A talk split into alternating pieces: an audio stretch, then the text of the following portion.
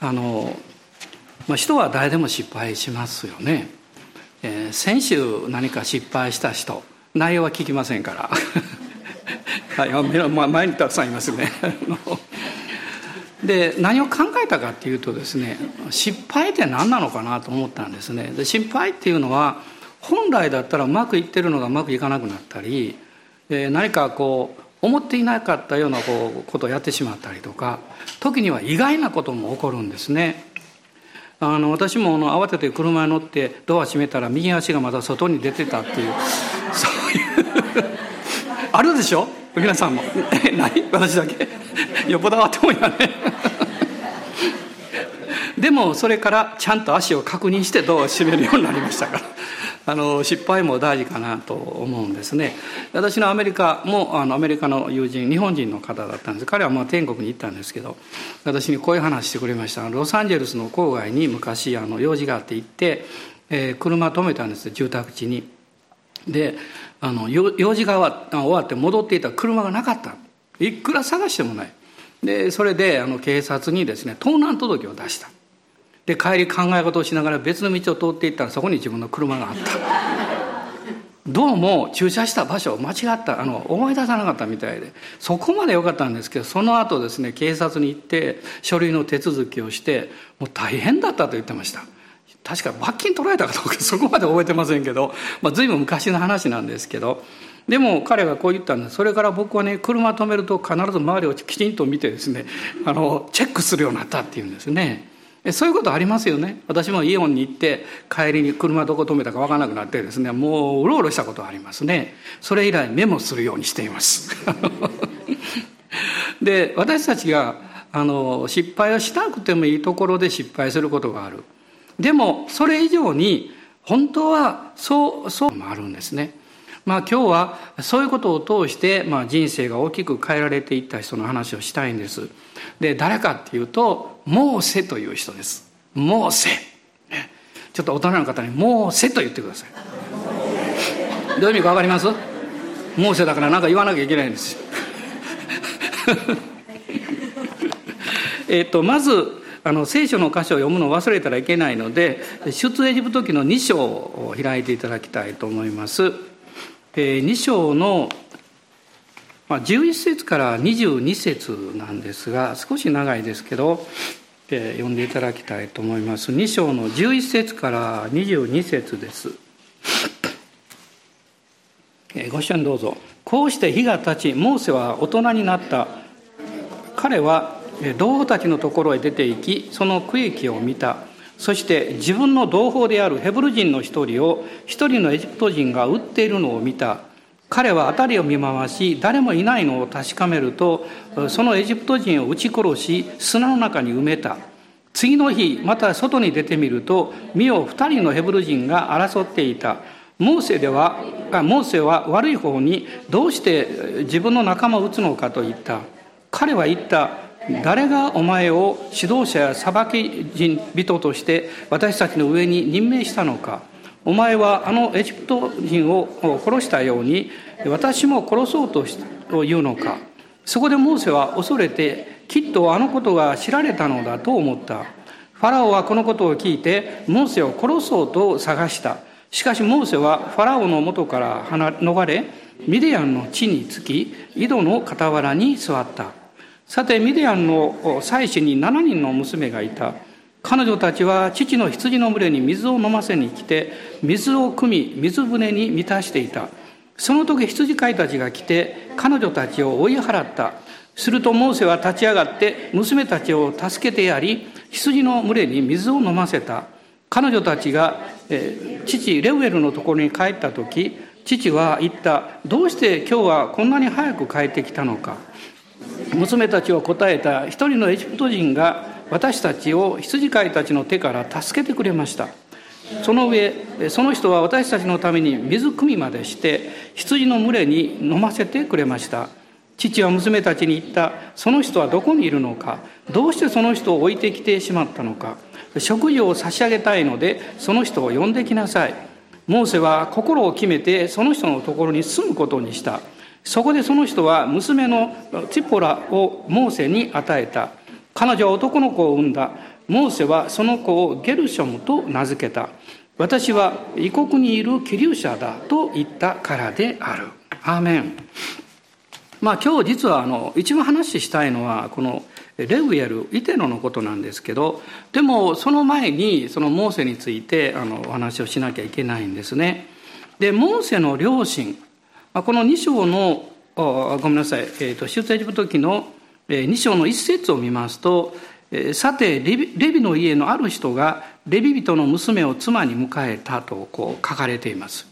あの父母ともレビ人だったんですね。レビ人っていうのは、まあ、神様のために特にあの選ばれて、えー、奉仕をしまた、えーまあ、後にこの幕や神殿に仕える人たちになったわけです。で後でこう名前をこう調べてみますとですねお母さんはヨケベテというんですけれどもお父さんはアムラムという人物です。でこの出エジプト記の6章の実は20節を見るとこのアムラムのことが書いてるんですがちょっと意外なことが書いてますね。アムラムは、えー、おばであった、えー、ヨケベテと結婚したと書いてます。そして、えー、アロンとモーセを産んだ。6章の20節に書いてますから皆さん見ていただきたいと思うんですね。だからまあその当時のあの社会的な慣習がありましたので、まあ、それにのっとってこのアブラムは結婚したんだと思います。でその結果モーセが生まれた、まあ、ある意味では今の現在の私から私が考えるとですねちょっと複雑な気持ちもするんですけど当時は別に変なことではなかったんですね。でそういう背景の中で、まあ、彼らは、まあ、彼はですねこのエジプトでこの生まれるわけです。で当時はあのヨセフを知らない王が王様になっていてあのイスラエルイスラエル人がどんどんこう増えていくので恐れてですね彼らを奴隷にしたわけです。でそれだけではなくってこの一章からずっと出エジプト記を見ていきますとあのファラオはですねあのまあ子供を取り上げる時に、えその助産婦に男の子だったら殺せというわけですね。でも助産婦たちは神を恐れてそうしなかったんです。どうしてかって言われたらいやヘブル人の女性はもう強くってですね行ったらもう生まれてるんですってこう言ったわけですね、まあ、それでファラオはどうしたかっていうとそれでは布告を出してですね男の子は皆川に投げ込みを投げ込んで殺すようにという命令を発布するんです。ひどいことをやるわけですね、まあ、そういう背景の中でこのレビ人の夫婦に生まれた一人の男の子まだ名前は付けられていませんでしたまあ彼らはその男の子を隠していたんですけどもう2ヶ月3ヶ月になって泣き声は聞こえるでしょうしですね隠しきれないまあそれで、まあ、ファラオの命令に従ってあの籠を作っていわゆるタールを塗って水が入らないようにしてその赤かわいい男の子を入れてナイル川の麓にこう置いたわけです。まあ、ナイル川の麓には足の茂みがずっとあるので別に急に流れていくわけじゃないんですね。でその時にお母さんのヨケベでは一つの、えー、策略を講ずるわけです。それは、えー、後のモーセですけどその姉がもうすでにいましてミリアムと言いますけどこの姉にですねあの弟がの籠が流れていかないようにこうよく見ておくようにそしてあなたはじっとそこで待ってなさいやがてそこに誰かが来て彼を見つけてそして助けてくれるかもしれない、ね、これは予言的な案ですよね。そんなことを普通の人は考えなかったと思いますよ。もう諦めて泣いてたと思うんです。でも彼女は諦めなかった。しかもですねその小さなまだ姉にあることを入れ知恵したんです。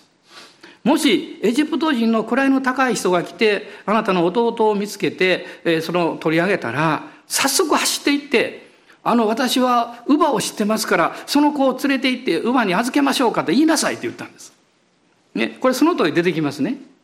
あの小さな女の子がそんなことを言えるはずがないんですよ。お母さんがちゃんと教えてるんです。そういうふうに言うんですよって言ってね。ここに、まあ、お母さん、あのヨケベレの信仰があるわけです。でやがてあのファラオの娘の一人いわゆる王女ですねがやってきてこの男の子を見つけてそのナイル川から引き出すわけです。それがモーセという意味です。モーセという名前は引き出すという意味を持っています。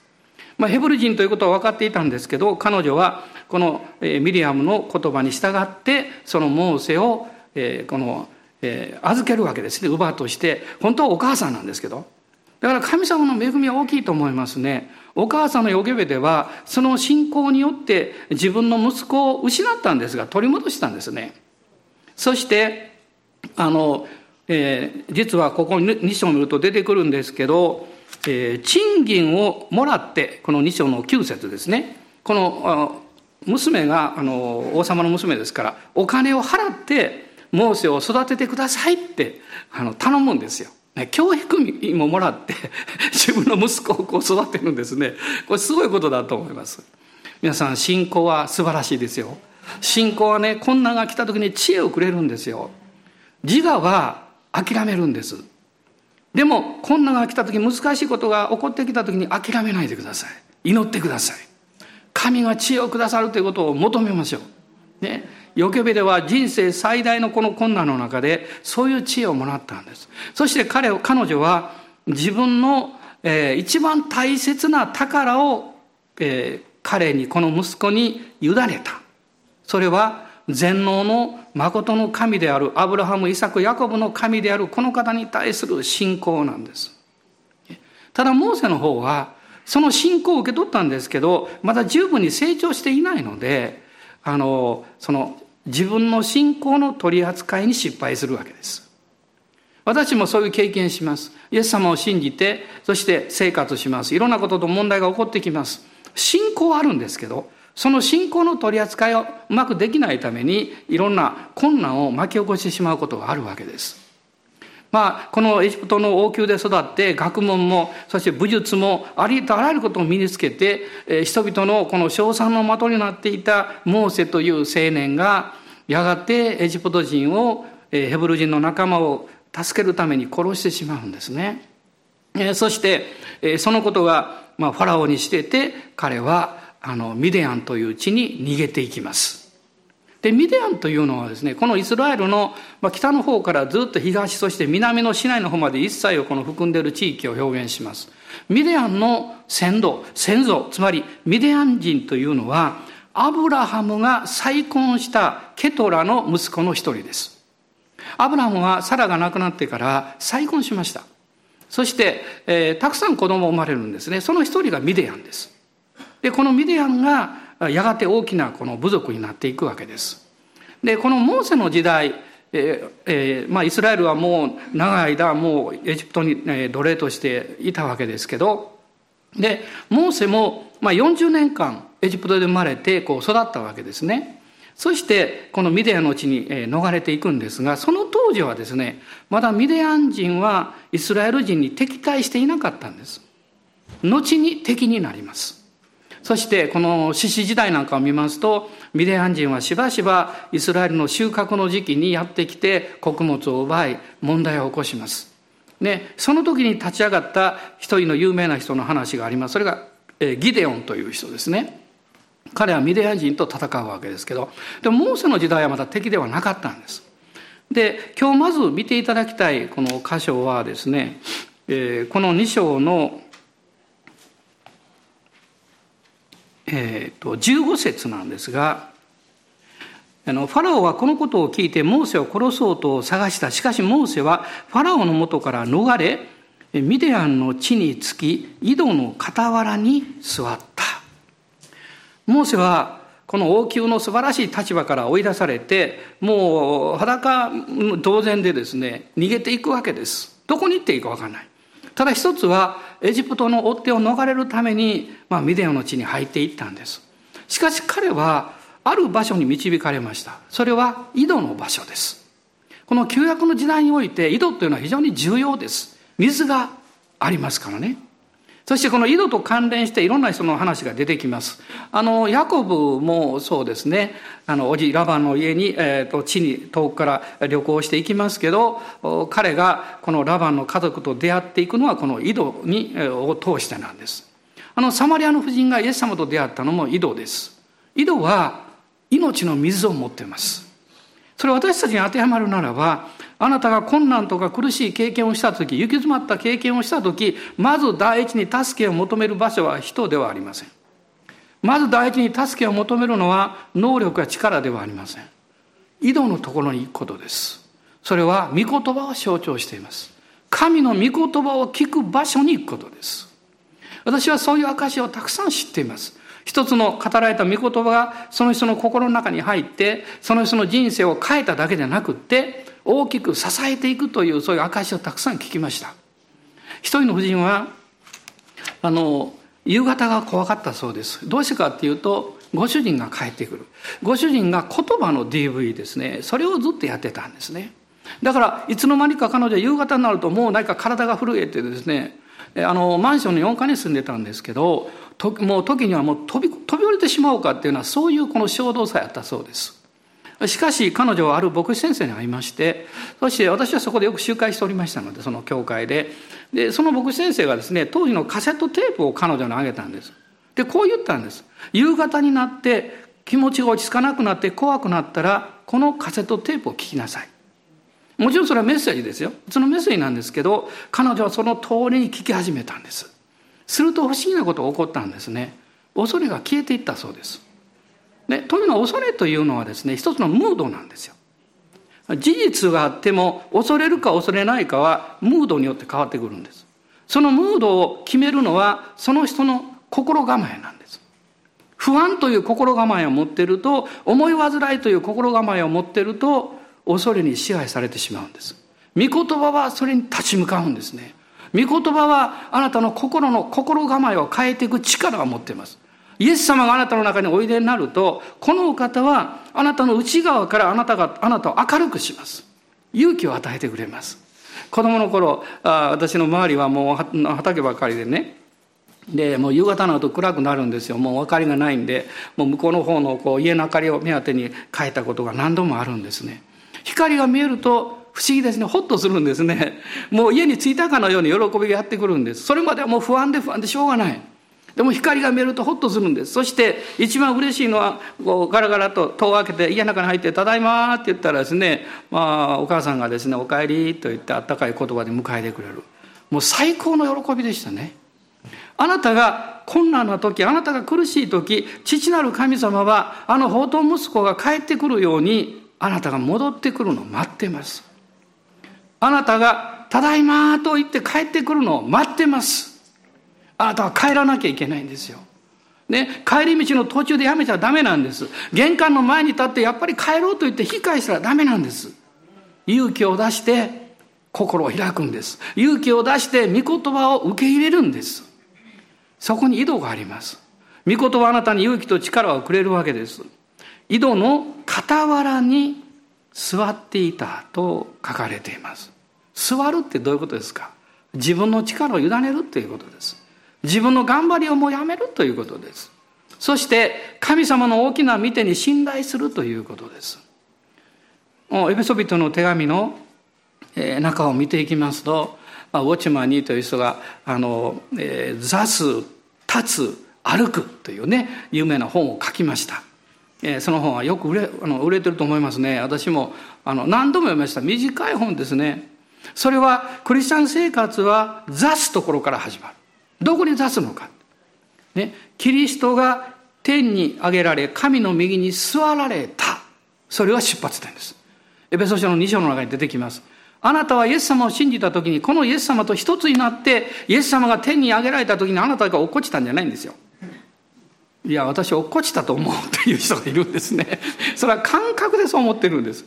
でも、あなたはキリストと共に一つになって、神の右に座ったんです。座るということは、安心があるということです。座るということは、委ねるということです。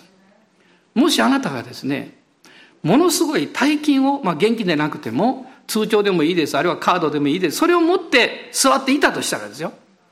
あなたはあなた自身の人生、財産も全て含めて椅子に委ねていることになります。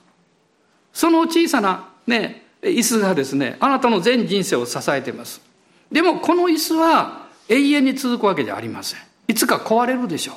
皆さんの中に椅子に座ったら椅子が壊れたという経験を持ってる方いますか？ある。二人手挙げましたね。私もあります。タンザニアで。安川先生と話をして「先生こう座ってください」とか言って屋外ですけどね座ったらバリッて言ってるんです。プラスチックのプラスチックの椅子であの足が折れちゃってですね。下が土だったから怪我しませんでしたけど。でもそれからタンザニアで椅子に座る時はちょっとよよく見て日々が入ってないかも 見て座るようになったんですけど。でもあなたがイエス様を信じて神の右に出す時にはそんな心配いらないんです。あなたの全ての問題や必要もこれは人間的にはどうしようもないということもあるかもしれませんでもそれもそのまま委ねたらいいんですよ私たちがどんな人でももうどうしようもないと思う領域はどこかっていうと過去なんですよ。ね、過去はどんなに力があなたを持っていても財産を持っていても権威があってもあなたはどうすることもできないでしょ。過去は神様だけがそれを取り扱うことができるんです。私がイエス様を信じるとき、自分の過去を委ねることができるんです。その時どうする、どうなるんですか？イエス様の十字架の血潮があなたの過去を清めてくださるんですよ。あなたの過去のその問題はもう起こったことでしょう。でもその、それに対するあなたの記憶をイエス様が癒してくださるんです。癒されるっていうのはね、忘れるということじゃないんです。触っても痛くないということなんです。思い出しても苦しまないということなんです。傷跡はわかるんです。でも、そこに触れてももう私は自分を責めたり、他の人を責めたり、怒ったりする必要がなくなった。イエス様の十字架の血潮が、そしてあの、イエス様の裂かれた肉体が、私の過去を許してくださり、癒してくださったということです。アーメン。感謝します。皆さん大人の方にあなたの過去はもう癒されたんですよとどうぞおっしゃってください。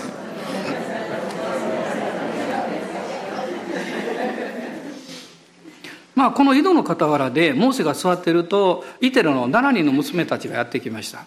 あ女兄弟7人。すごいですね。すごい賑やかですよね。お母さんお母さん男1人。だから9人家族の男一人ですよね。恵まれた人ですよね。みんなで大事にされて。でもそのおかげでというかこの娘たちはとっても働き者だったみたいですね。みんなが力を合わせて、えー、この羊を飼ったりもう動物の世話をしていたわけでしょ。で水を汲みに来るとですねあ水を汲んでると、まあ、男の羊飼いたちがどんどんやってきてもう彼らを彼女たちを女だと思って追い出してですね自分たちがその水を横取りしようとした。その時に傍らに座っていたモーセが立ち上がったんです。モーセはエジプトで武術を習得した人ですよ、ね、もう彼らを追い打ち出すのは簡単なことです。しかしそれが終わりではないんです。何か力でその現場を救ったということがモーセの功績ではないんですねモーセの功績はその後で彼が水を汲んで彼女たちやその羊たちに水を飲ませてあげたということです。ここにモーセのこの真の姿が出てきます。私は座ることはとっても大事だと思っています。彼はおそらく井戸の傍らに座りながら自分の歩んできた過去のことを振り返っていったんではないかと思います。なぜ失敗をしたんだろうか。それは自分の力で、えー、ヘブル人を救おうとしたから。自分の義が先だったからです。彼はそれを砕かれていったんでしょう。委ねることを教えられたんでしょう。へりくだることを教えられたんでしょう。その時に人は同じことを学ぶんです。優しさです。へりくだる時に私たちは優しさを身につけるようになります。愛することを学んでいくようになります。愛することっていうのは、そのすぐあなたの前に必要があれば喜んで手助けすることです。解決できるかどうかということではありません。でもあなたなりにそれができることです。時々あの、えーえー、私も経験がありますけどこう弱り果てたりこう痛痛がってるとですね小さな子供が来てね「大丈夫?」って言って手を握ってくれたりポンポンと叩いてくれたりね。どうでしょうか？嬉しいですね。元気になりますね。傷はそのまま残ってるんですけどこの傷によって自分の心や思いが傷んでいた。それが癒されるんです。力が与えられるんですよ。モーセはこのへりくだる経験を通して優しさに戻っていったんです。信仰は決して厳しくって力強いものじゃありません。信仰は優しくって忍耐強くって愛に満ちたものです。そして、この娘たちはそのまま帰っていくんですけども、ここからお父さんのイテロが登場します。このイテロという人はどういう人物かというと、モーセを霊的に育て上げた人です。まあ、メンターという言葉がありますね。これ英語ですから日本語になってます。指導者です。ね。まあ、野球のですね、コーチであったり、監督のようなそういう立場です。私もメンターがおられるし、また今も何人かの人たちが助けてくれます。また私も皆さんに対してもそうだし、またこの教会を超えていろんな方々のメンターの役割をしています。そういうその立場っていうのはみんなですね、あの、される側とする側、両方持ってるんですね。で、こういうこの人物に神様はモーセを合わせられたんです。素晴らしい人物です。このイテロという人がですね。彼はミディアンの地の祭司であり、その地域のリーダーであったんですね。で、このイテロがですね、そのモーセのことを娘たちから聞いたときに、すぐに彼は言うんです。まあこれがあの2章に出てくるんですけど、えっ、ー、と、え、まず18節を見るとですね、あのお父さん、まあ、レウエルという名前がありますが、レウエルっていうのはあのイテロと同じ名前です。同じ意味ですね。あの、えー、このレウエルというこの表現というのはですね、え、ー、と、このミディアンとの関わりの中で、えー、その関係の中でこのレウエルと言われてますけど、通称私たちはイテロというふうにあの呼んでいます。で、このイテロという人は、あの、どういう特質を持っていたかっていうとですね、三つの非常にあの重要なリーダーシップを持っていたんです。このメンターとしての役割ができる人になってました。皆さんもそれがあるはずなんです。で、そのことを発揮すると、あなたは、えー、良い友になり、良い助け手になり、良い指導者になります。で、良い指導者ってどういう人なんでしょう？よりよく指導されることもできる人です。ね、あの、えー、まあ英語で teachable という英語がありますけど、この教え、教えられやすい人です。学びやすい心を持った人。でもそういう人が実はメンターになるんですよね。で、イテルはそういう面で3つの特質を持っていました。一つは、人を見る目があったということです。人を見る目。ね、これは、あの、見る目っていうのは人を受け入れて、そしてこの癒していく力を持ってるわけです。なぜなら彼はですね、娘たちからモーセの話を聞いた時に早速、どうしてその人をお招きしなかったのかと言います。彼はおそらく娘たちが恩になったんだからそのお礼もしなきゃいけないと思ったでしょうがそれ以上のことを感じたはずなんですそういう人物はめったにいるわけじゃない、しかもエジプト人で自分たちはミディアン人だからそんなに助けをする必要もないはずなのに疲れ切ってるであろうその力を振り絞って助けてくれた。その人は何か普通の人ではないはずだと。彼はピーンと来たんですね。そしてその家にこのモーセを招くわけです。まあ実は神様が私たちを導かれる、そして成長させられるステップの中に、このイテロのような人物と出会っていくんですけど、それは必ず3つの要素がそこにあるんです。一つは、まず出会いがあるということです。で、その出会いはどこでなされるか私にわからない。二つ目はですね、その人から学ぶことがあるということなんです。そして最も大事な三つ目のことは、その人から指導を受けることができるということです。指導っていうのは、クリスチャンにとっては霊的な方向性を、えー、何かアドバイスをもらうことです。私にとっての一番大きなメンターは、まあ、いつも言ってますけど、天に帰られた楽器は三尾先生です。最高のメンターですね、私にとっては。私はあまり悩んでもこうそんなにそうこういろいろ言うタイプではないんですけどももうある時ですね最高の試練に遭いましたでその中で私は先生に電話しました先生ちょっと訪問していいですか？もう分かってるんですね。福野君がこんなふうに電話かけてくるの何 かあるんだろうって。で行きました牧師館にですね。な先生はいつもねニコニコしながらねコーヒー入れてくるんですよ自分で。何かねニコニコして。で言うんですね「プロさんどうかしたん?」って言われて。で私が「いやこういうことがあってね今もういろいろ行き詰まってあのこういう状態にいるんです」って言いました。すると一言ニコッと笑って「そうかよかったね。君も獄中書館にやっと入れたね」と言ってくれました。それで終わり。獄中書館。パウロのあのローマの牢屋で、えー、獄中書簡を書きましたね。あのエペソコロサイピリピピレモンという手紙書きましたけど。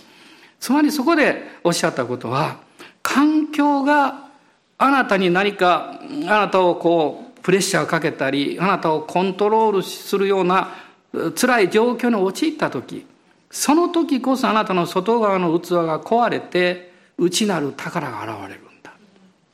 内なる宝が立派になればなるほどもっと素晴らしいあごめんなさい。外なる器があの良くなれば良くなるほど下手をすると内なる宝が隠れてしまう。だから試練に遭うことはいいことだよとそんな表現はしなかったですよ。でも私には聞こえたんです。その後はコーヒー飲んで帰ってきただけです。ね。つまりその時私は指導を受けたんです。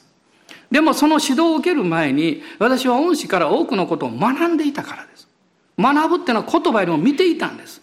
あこういう時にはこうするんだってこういう時にはこのように対処するんだって。こういう状況が起こった時にはこのように神様に信頼するんだ学んでいたんです。見ていたんです。もし皆さんが何かを学びたいならばあなたが学ばなきゃいけない何かを見出してそれをそれを身につけてる人のそばにいることです。聞く必要はありません。そばにいるだけで十分です。多くの学びは聞いて学ぶんではなくて見て学ぶんです。そのように実行することができるからです。そしてその学ぶことの前に出会いがあったからです。出会いです。神が導かれたんですよね。私たちお互いもそうです。あなたはどうしてこの RCI にいらっしゃるんですか？私が電話して引っ張ったわけじゃないでしょ？ね。そんなに世話する牧師でもないしですね。あの、まあ、勝手に来たっていうのは失礼ですけど私も勝手に来てるんですよ。私もあの神様に導かれてここにいるわけです。ね。同じ立場ですから。主が私たちを出会わせてくださった。しかも距離を超えて日本の遠いところに沖縄でも北海道でもまたアメリカでもね、私たちは結びついているんですよ。それは神様がそういうふうに導かれたからです。イテロはこのモーセのことを聞いた時にすぐに分かりました。この人物は私に出会うべきだと感じました。これは傲慢な意味じゃないんです。つまりそれは私が彼の何か様子わからないけどエジプト人が井戸の傍らで疲れて座ってるっていうのは何かあったの？というのはすぐわかりますから。その彼の人生に助けをする何かことがあるんだということです。そうなったんです実際。彼はですねイテロはこのモーセを受け入れてそして彼の心をこの癒すこの働きをするわけですね。彼を受け入れて癒すわけです。で、モーセもその時、イテロの家に行きまして、その家族と出会い、交わりをする中でですね、あることを決断するんです。まあ、それが2章の21節に出てきます。モーセは心を決めてこの人のところに住むことにした。これ面白い表現ですね。心を決めてって、うん、住むぞって決めた。あの、そうしないと彼は行くところないんですね。で、どっか行ってしまうかもわからない。でも彼は賢い人ですよ。ただ単に知恵があるだけじゃなくって、神が私をこのイテルとその家族に出会わせるために導いてくださったに違いないと彼は信じたんです。一番大事なことは、状況や環境や能力でものを決めることじゃありません。神の導きによって決めることです。神の御言葉によって決めることです。そこには必ず平安と清い臨在があります。あなたの深いところから来る納得感があります。私は先週ですね、ある記事のために6センチぐらいのあの証を書いたんですけど、それはこの教会開拓に導かれた時からのことをずっと書きました。で、それを書きながら、その37年ぐらい前のことがもう生き生きと蘇ってきました何もないそんなに知り合いがいるわけじゃない。そこに私と妻はやってきました。その時主がおっしゃったんです。ここが私があなたに受ける分を準備している場所だって。ね、これは詩篇の16編の10節11節の中にある言葉ですけど。あ神様が私たちのために受ける分を用意してくださってる場所に来たんだと思いました。それはスタートですね。皆さんもそうじゃないですか。あなたの人生において主が導かれたことを、えー、環境がまだうまくいっていない問題が解決していない期待してるほど物事が進んでいないということによって諦めてはいけないんです。原点に変えるんです。主が導かれたその原点に変える時にあなたは神様の愛を深く経験します。そして癒されることを経験します。イテルはその場所を提供したんです。モーセはそれを受け入れたんです。そして長女のティポラと結婚をするわけですね。まあその中で、えー、モーセがこの3章をこう見ていきますとあの燃える島ですよ。あの経験をするんですね。でエジプトに帰らなきゃいけないで彼は決めるんです。でその家に帰ってこのイテロにどう言ったんでしょう。これはあの3章の14えっ、ー、とごめんなさい。4章ですね。4章の18節に書かれてるんです。4章の18節。私思うんですね。モーセがねその燃える芝その神様のすごい臨在があるでしょ。でもそこからちょっと離れると元の姿に戻るわけですよ。誰でもそうですよね。礼拝でもう興奮して恵まれてもですね。30分ぐらいしか続かないでしょ。でもあなたの内側に御言葉が来て主ご自身と出会っていると一生続きますよ。ね、モーセもあの主と出会ってそして帰り道ですねやがて心配事がやってきます。あの義理の父イテロにどう説明したらいいんだろうってエジプトに行くと言っても許してくれるだろうかいろいろ考えたと思うんです。そしてもうせっかくお世話になって40年間もお世話になってですよ いろんなことを学んでもう家族までできてそのことをその幸せを捨ててまでいく価値があるのかと聞かれたらどう答えたらいいだろうって。ね。みんなそれぞれそういう経験するんじゃないですか。モーセはですからこのイテロにどういったかっていうとですねこの18節見ていただきたいんです4章の18節読んでくださいそこでモーセは行ってシュートイテロのもとに帰り彼に言ったどうか私をエジプトにいる同胞のもとに帰らせ彼らがまだえー生きながらいているかどうか見させてください。イテロはモーセに言った。安心して生きなさい。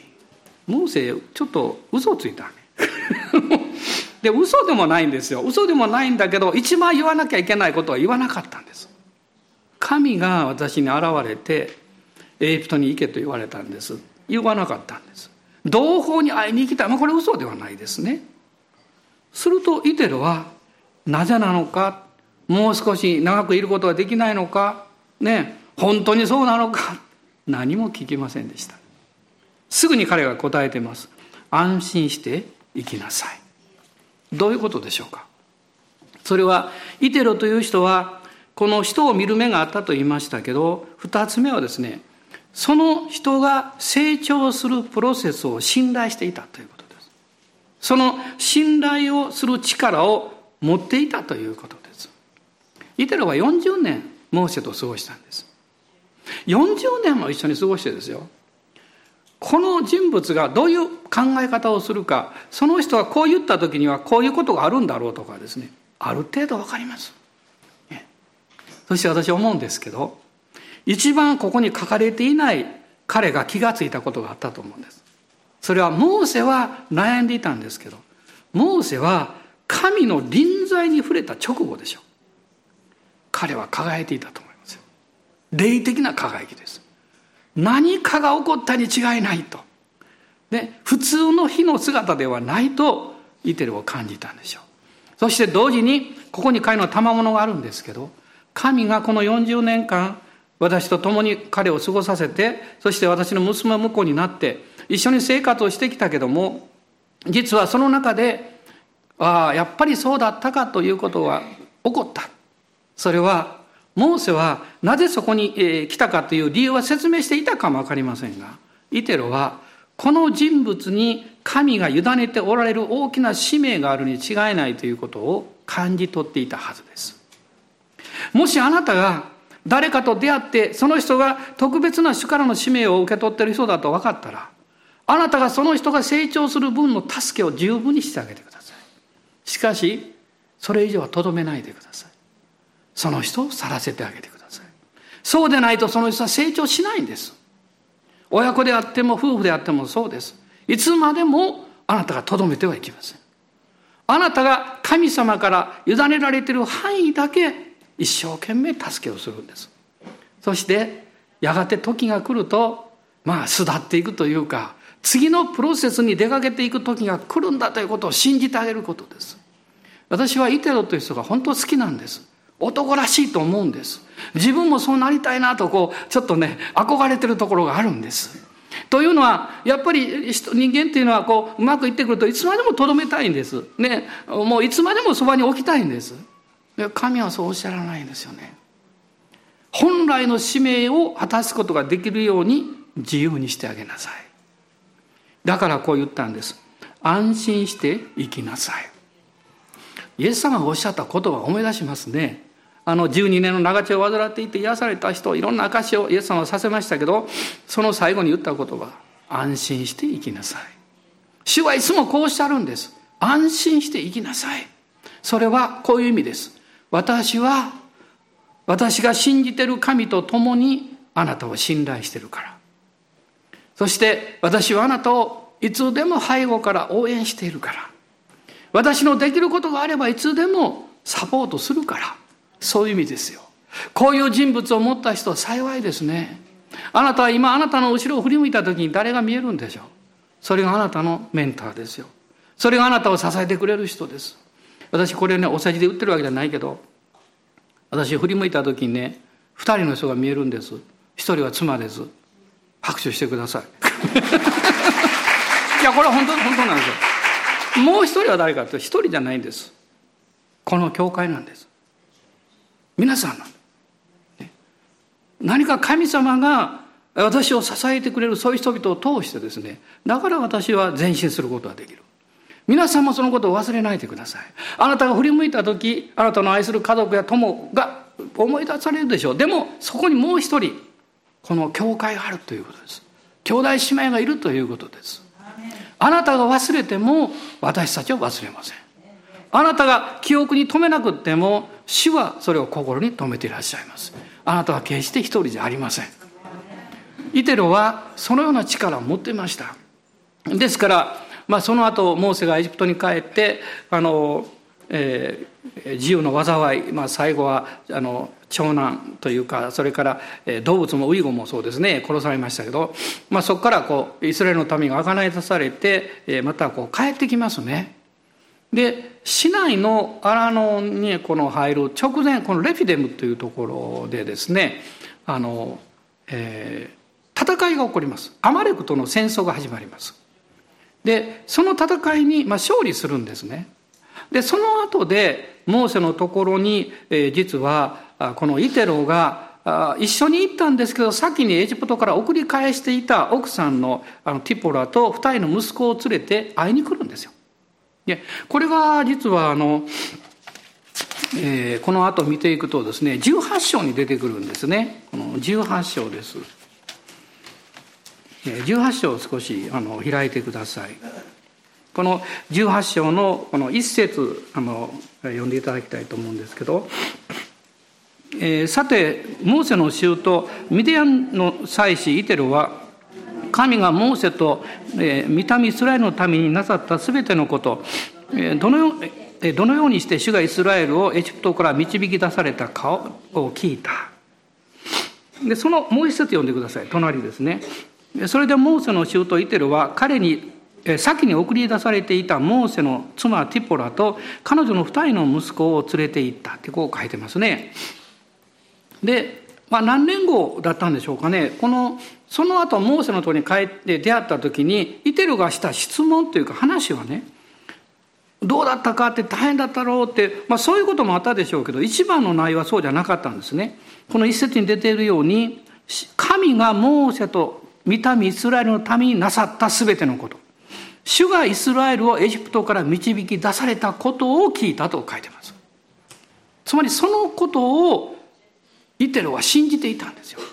ね、何をするかはよく知らなかったかもしれませんけど主がこの人物を用いてエジプトに帰らせようとしてるだということだけは信じただから送り出したんですそしてこの噂でですねもう航海の奇跡なんかもう聞こえてますからうわあのモーセはついにやったなってこの使命を彼が持っていたんだっていうことを彼はすぐ理解したんですそして会いに行った時に神様が何をなさったかということを聞くんですよこれは彼が霊的なことをよく理解していた人物だったということがわかるんですね。で、その後で、多くの民がですね、モーセのところに相談を投げかけに来る。モーセはもう一日中朝から晩まで相談をしなきゃいけない。民が並んで待たなきゃいけない。この状態を見たときに、この18章の13節からなんですけど、えー、このイテロがモーセに、えー、知恵を与えるんですね。まあそれは、あの、この後こうずっと読んでいただいたら出てくるんですが、まあ1節だけ読みましょうか。21節、あ、20節を21節読みましょうか。あなたは掟と教えを持って彼らに警告し、彼らの歩むべき道となすべき技を知らせなさい。あなたはまた民全体の中から神を恐れる力のある人たち、不正の利を憎む誠実な人たちを見つけ、1000人の長、100人の長、50人の長、10人の長として、民の上に立てなさい。このアドバイスをこのイテロがモーセにするわけです。ここで考えなきゃいけないことがあるんですね。それは、あの偉大な、えー、民のリーダーとして、イスラエルの民を率いてきたモーセに、突然、この義理の父が現れて、アドバイスをした。それをモーセは快く受け入れることができたんでしょうかもうお父さんそんなこと言わんでくださいってもう頑張ってきて今一生懸命やってるのにねもうそんないろんなこと言わないでくれと言ったんでしょうかそう言ってないですよね受け入れたんです二つの理由です。一つは、モーセがその前に、この17章を見ていくとありましたね。15章以降ですけど、水の問題があり、マナの問題がありました。そして実際にレフィデムでアマレクと戦いました。アマレクって自我の象徴なんです。ね、古き人の象徴です。だから絶やさなきゃいけないと言われてるんです。その中でモーセはまたへりくだったんです。あなたが何か偉大なことを成し遂げた時、集会が成功した、あるいはミニストリーがうまくいった、あるいはあなたの事業が成功した、気をつけてください。へりくだらないと、ね、足をすくわれます。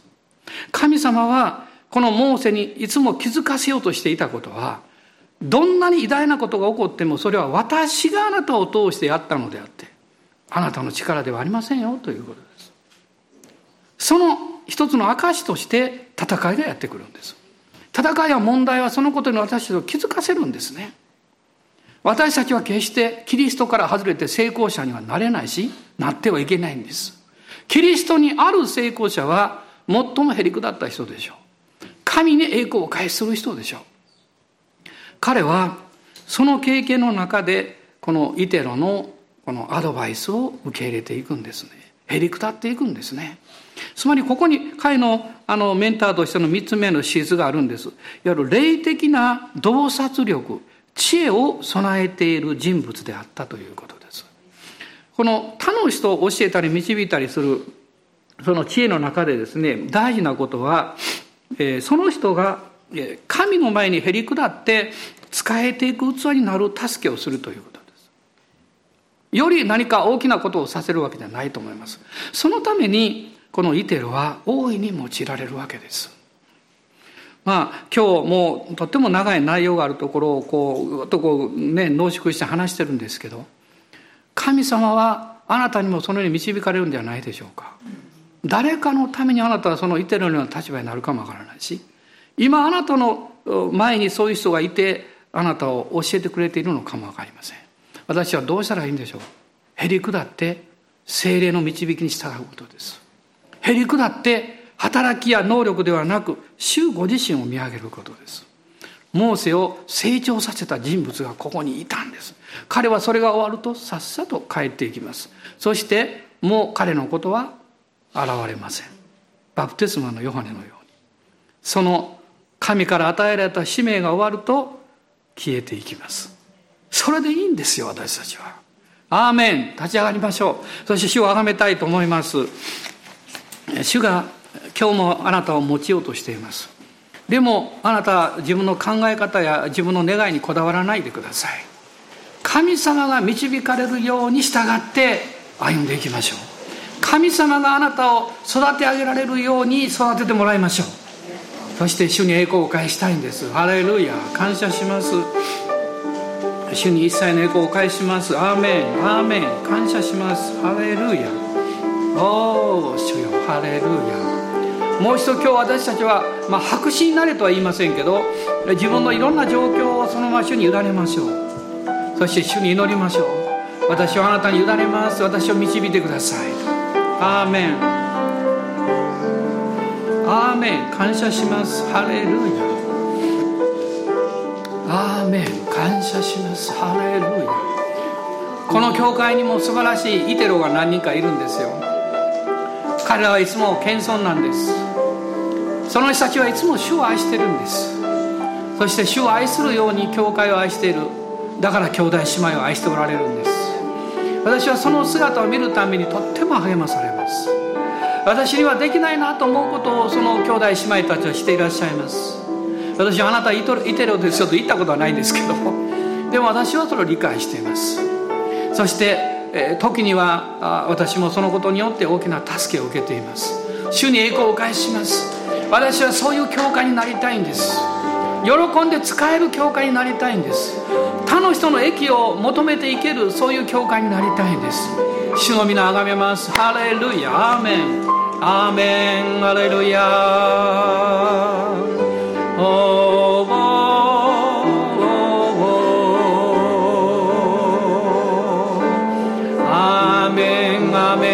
レルヤ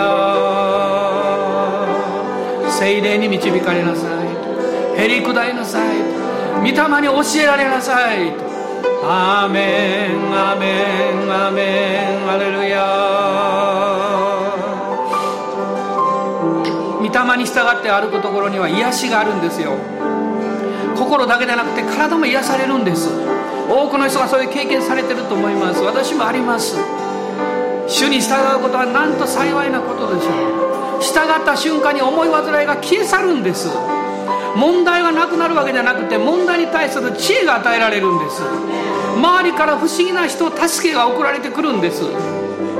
だから主の皆をあがめます。主に従うことは幸いですから。アーメンアーメンアーメン。ハレルヤ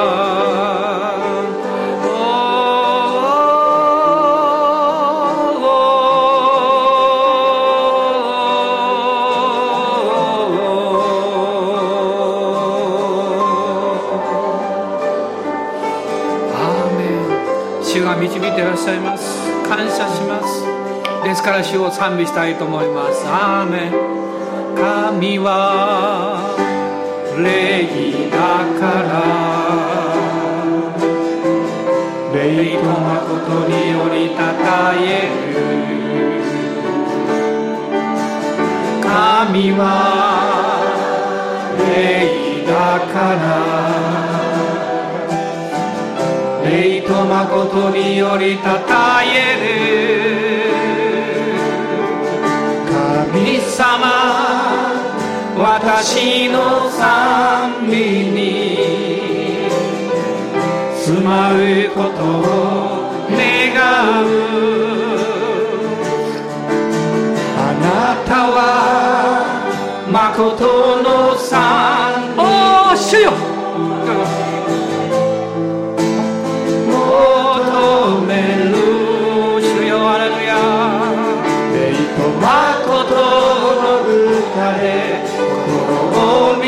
してアレルヤ。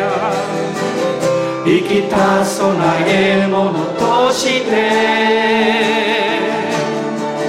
私の礼拝を受け取ってください。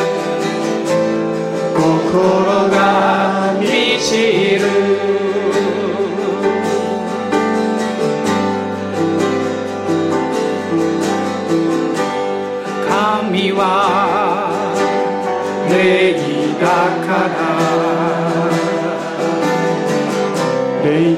と誠によりたたえる主よ。神は霊だから主よ。霊と誠によりたたえる。神様私の賛美に。住まうことを願うあなたは誠の賛美よ求める。名と誠の歌で心を満たして。生きた備え物として私の礼拝を受け取ってください。心が満ちる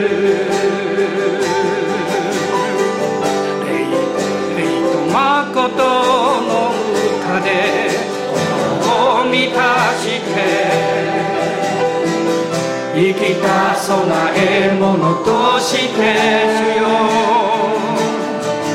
私の礼拝命のある限り。をってください。心が満ちる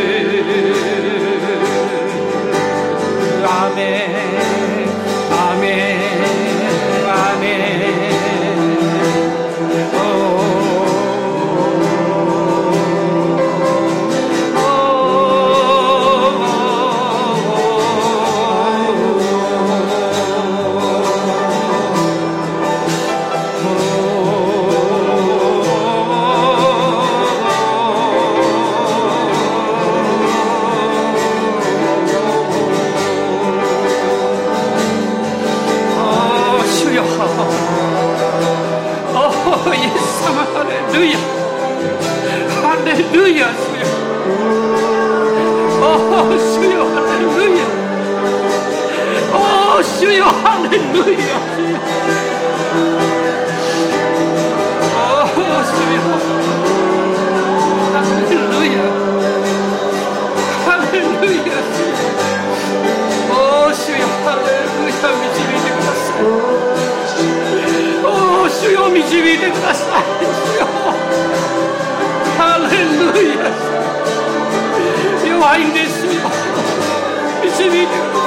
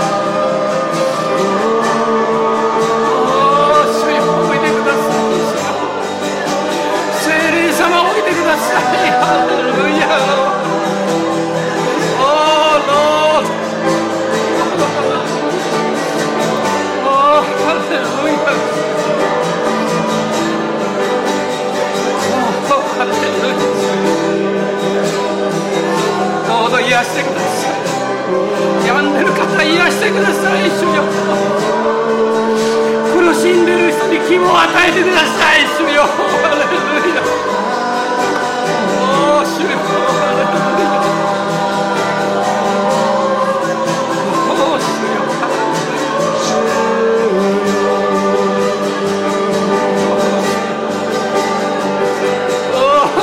よ。私は何をしたらいいんでしょうか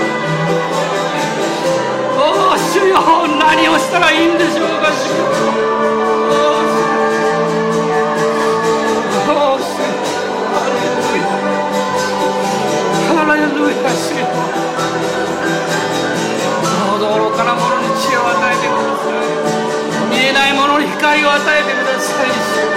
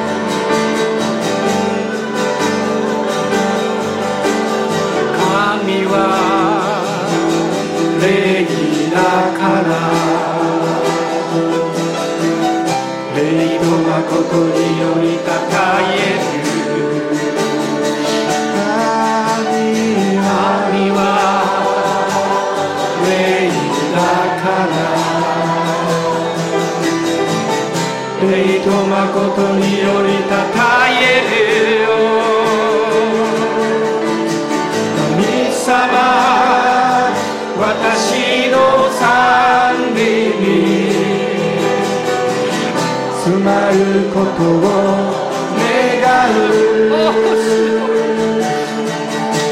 あなたは誠の賛美を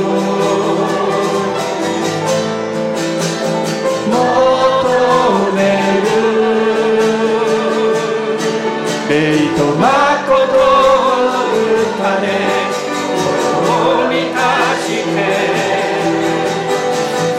生きた備え物として。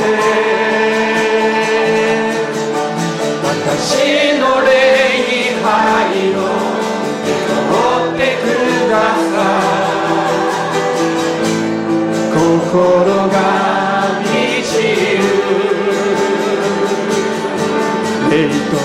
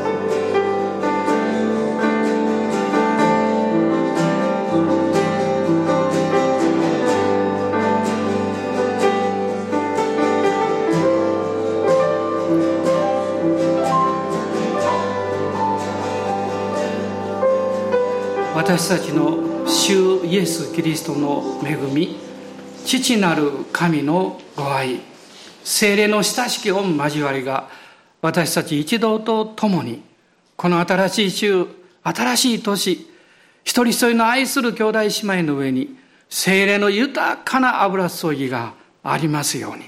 アーメン。